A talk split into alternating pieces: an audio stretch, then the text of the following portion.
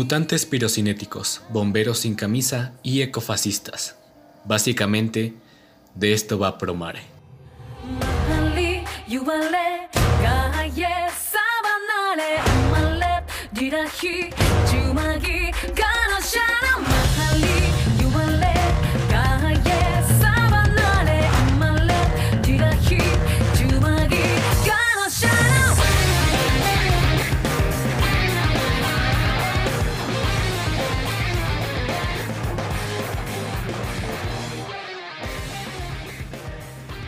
Muy buenas gente, ¿qué tal están? Sean bienvenidos. Ah, hace mucho que no lo digo.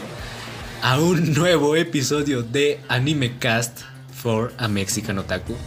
Y sí, sé que no me he pasado bastante por aquí. Estaba enfocado más en otras cosas, más que nada mi canal de YouTube. Y pues tampoco quería dejar abandonado esto. Y creo que es la primera vez que voy a subir un podcast a YouTube. Así que sí, Promare va a ser con el que voy a empezar a resubir los que ya están aquí en Spotify, como para que la gente los escuche. Obviamente, la gente que no puede escucharlos en Spotify. Y pues nada, o sea, no, no quiero decir que con esto que voy a dejar el podcast ni nada de eso. Solo que voy a expandirme un poco más. Más aparte de que, pues claro, siempre los voy a subir los podcasts. Primero van a este, subirse a Spotify y ya después, pasados que sea una, una hora, media hora, ya estarán en YouTube. Como para que pues, la gente que quiere escucharlos antes, pues en Spotify. Y nada, el día de hoy vengo con una reseña rápida de, de la película, la nueva película del estudio Trigger. Bueno, no nueva, de hecho es este, su primer largometraje, tengo entendido yo. La cual es Promare, una película que, uff, es una, es una joya. Así que como siempre, ya saben, empecemos diciendo de qué trata Promare. Hace 30 años, los seres humanos, con una mutación desconcertante, sufrieron una combustión espontánea, causando un desastroso incendio global conocido como el Gran Resplandor Mundial, que casi extinguió a la humanidad. De las cenizas, la ciudad de Promépolis surgió como una nueva sociedad sostenible, gobernada por el gobernador aparentemente bueno, Great Forsyth. Gray estableció disposiciones para combatir el terrorismo de Bornish.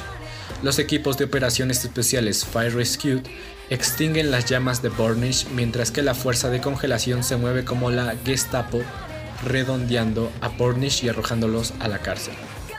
El principal de ellos es el protagonista persistente y descamisado de la película, Galo Timos, autodescrito como el idiota que lucha contra incendios número uno del mundo que ama el sonido de su propia voz tanto como le encanta salvar al mundo, gritando frases sin sentidos, mientras lo hace.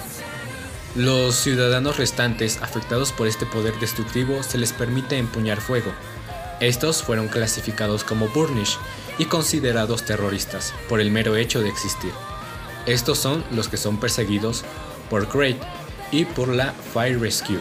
Sin embargo, hay un grupo terrorista que afronta directamente a Great y al Fire Rescue en constantes ocasiones, el cual es denominado Matt Burnish, y este es liderado por un joven llamado Leo Fotia. Ok, y eso sería en resumen lo que, de lo que trata Promare, ¿no? Más sin embargo, a lo largo de la narrativa, Galo, el cual es nuestro protagonista, fomenta una relación con su enemigo, o sea, entre comillas, Fotia ya que los logros del Burning Rescue o del Fire Rescue se ponen en perspectiva y se revela la persecución de los Burnish, después de lo cual comienza la verdadera historia, la liberación de Lío y de su pueblo. A medida que Galo se sumerge más profundamente en la madriguera del conejo, se produce una guerra civil y se da cuenta de que esta comunidad marginada, o sea los Burnish, no es el verdadero enemigo. Lo que hace que Promares tenga un mayor impacto tal vez es la, improbable alianza entre el radicar de Lío y el héroe Galos, ¿no? Un miembro obviamente obsesionado por sí mismo, pero sigue siendo valiente. Adoctrinados para creer que los Bornish son la amenaza criminal. Galo, de cabello azul, reconsidera su posición cuando el hombre que idolatra, el cual es Cray, se revela como un desviado. Al comprender la situación de los Bornish, eh, la situación cambia radicalmente, ya que mientras Lío manipula las llamas, la fuerza de Galo proviene de su sentido del deber, del corazón de león, que describe como su incesante interno fuego. La amistad de amor y odio de la pareja produce no solo peleas emocionantes de, de golpes puros, sino también un momento imprevisto, innegablemente refrescante y homoerótico, tan impactante como el golpe más devastador. Pero esto ya son spoilers, ¿no?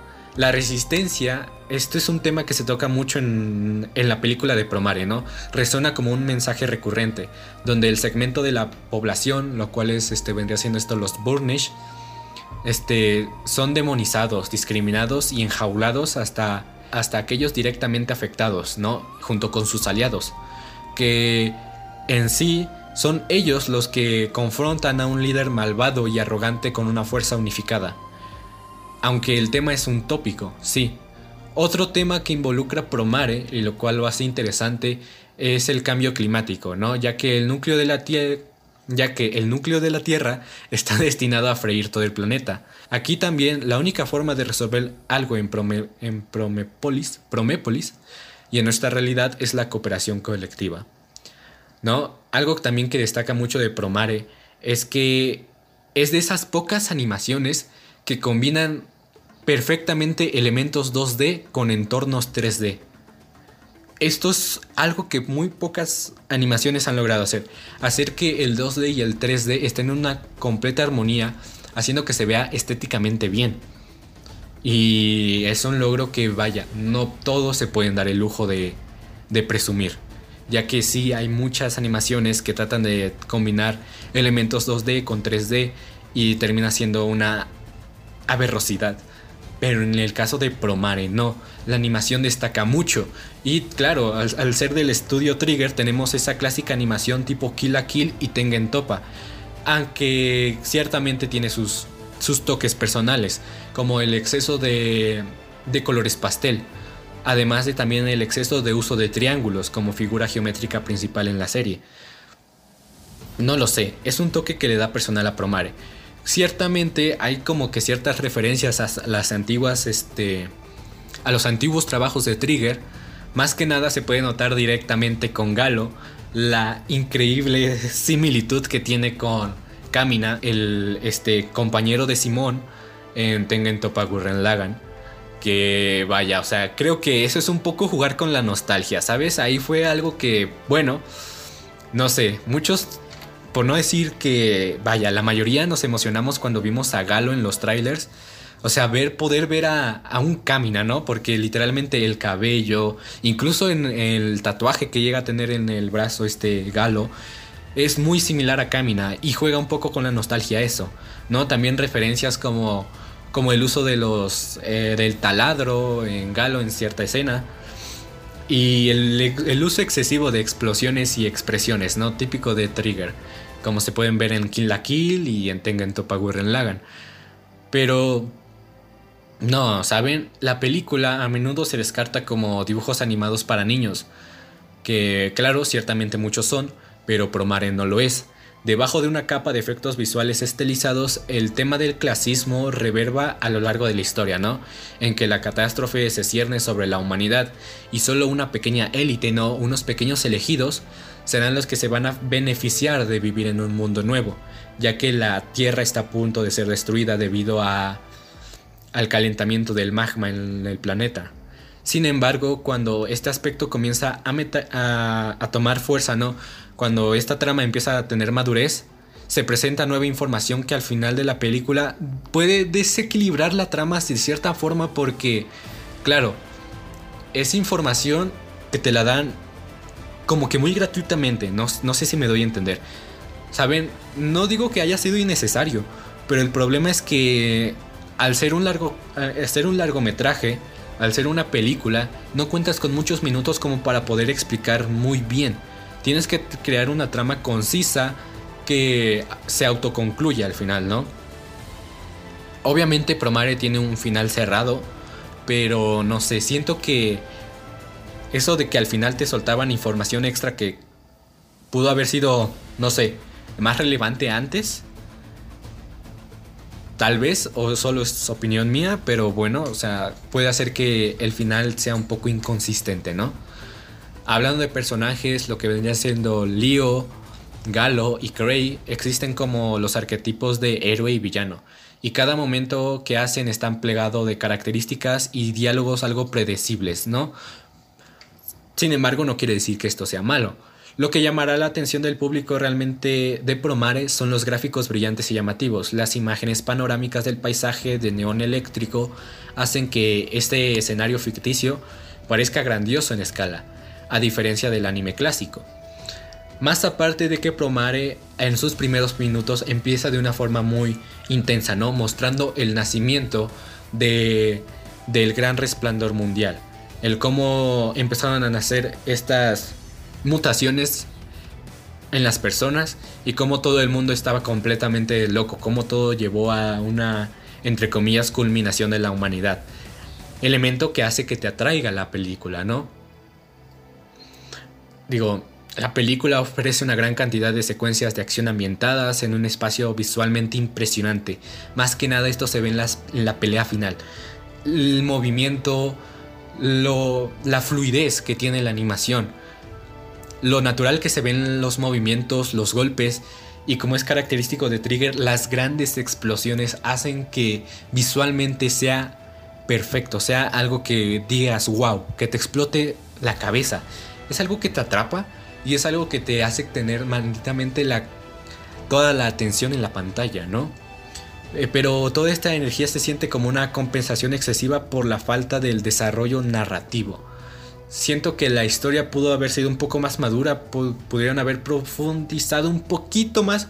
No digo que sea mala, pero no sé. Ciertamente la falta de esto, de, de desarrollo narrativo, se ve compensado por la gran cantidad de elementos visuales que se ven bien. Pero, por ejemplo, hay varios personajes dentro de la película de Promare que, vaya, se podrían haber sido más interesantes si les hubiera dado un poco de más de atención. Como el equipo de, del Fire Resquit.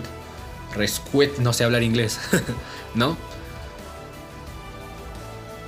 Si bien los resultados son entretenidos, hay una sensación persistente de una oportunidad perdida.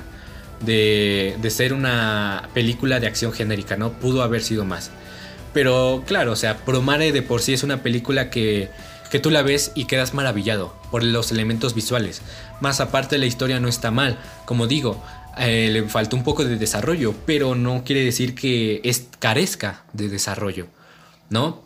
Galo es un personaje bien desarrollado, pero creo que dentro de todos los personajes que destacan de Promare, el que tiene una mayor profundidad y creo que es como que el mejor es Leo El líder del grupo terrorista.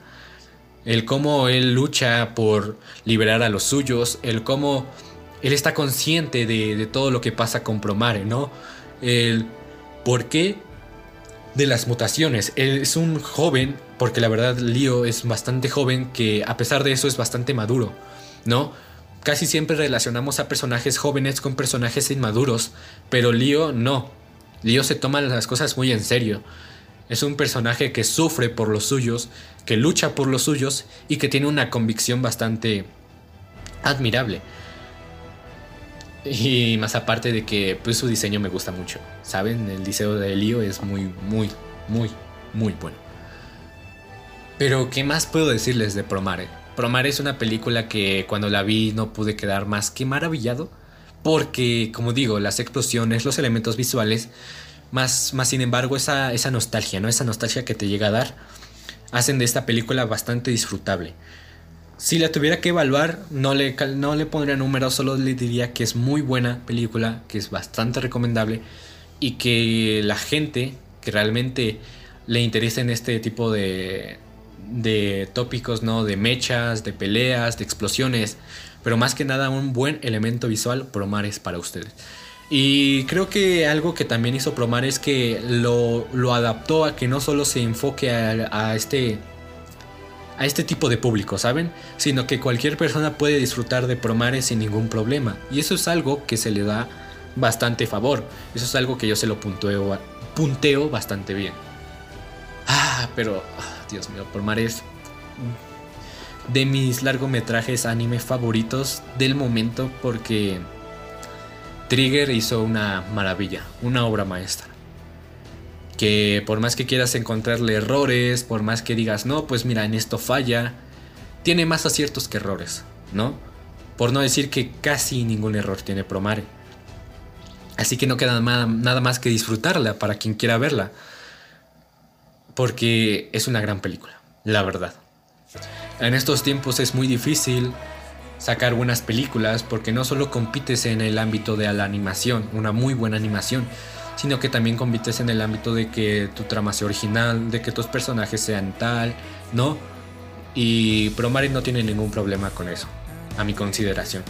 Ciertamente como que sí se me hizo un poco injusto que reciclaran el personaje de Kamina. Ciertamente no es como Kamina, Kamina tiene un carisma insuperable, pero sí, creo que eso fue un poco innecesario, ¿saben? pero bueno.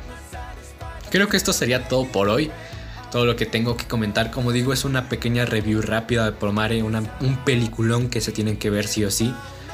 Y pues nada, esto ha sido todo por hoy. Espero estar más activo por aquí, por Spotify. Perdón, realmente perdón. He estado más activo en, YouTube porque me es más fácil grabar un video que, que elaborar un guion, como ya les digo, y hacer este podcast que a la gente le puedan agradar. Otra cosa, los podcasts ya van a ser subidos a YouTube para la gente que se sienta más cómoda por allá. Porque sí me han dicho bastantes personas que no todos tienen la disponibilidad de poderlos escucharlos por aquí. Y hay mucha gente que no ha escuchado ninguno, pero le interesa saber de qué van. Así que por eso estoy... Voy a transportar algunos porque no tengo todos los capítulos a la disposición a YouTube para quien quiera. Más que nada porque perdí los audios Pero voy a subir algunos, ¿saben? Así que no se preocupen por eso. Este, les dejo mi canal de YouTube en la descripción del podcast, del episodio, así como mis redes sociales para quien les interese y para que quiera ver otro tipo de, de, cosas, porque el canal se está situando en gameplays, pero me gustaría hacer cosas un poco distintas. Como por ejemplo ya subir el podcast por ahí.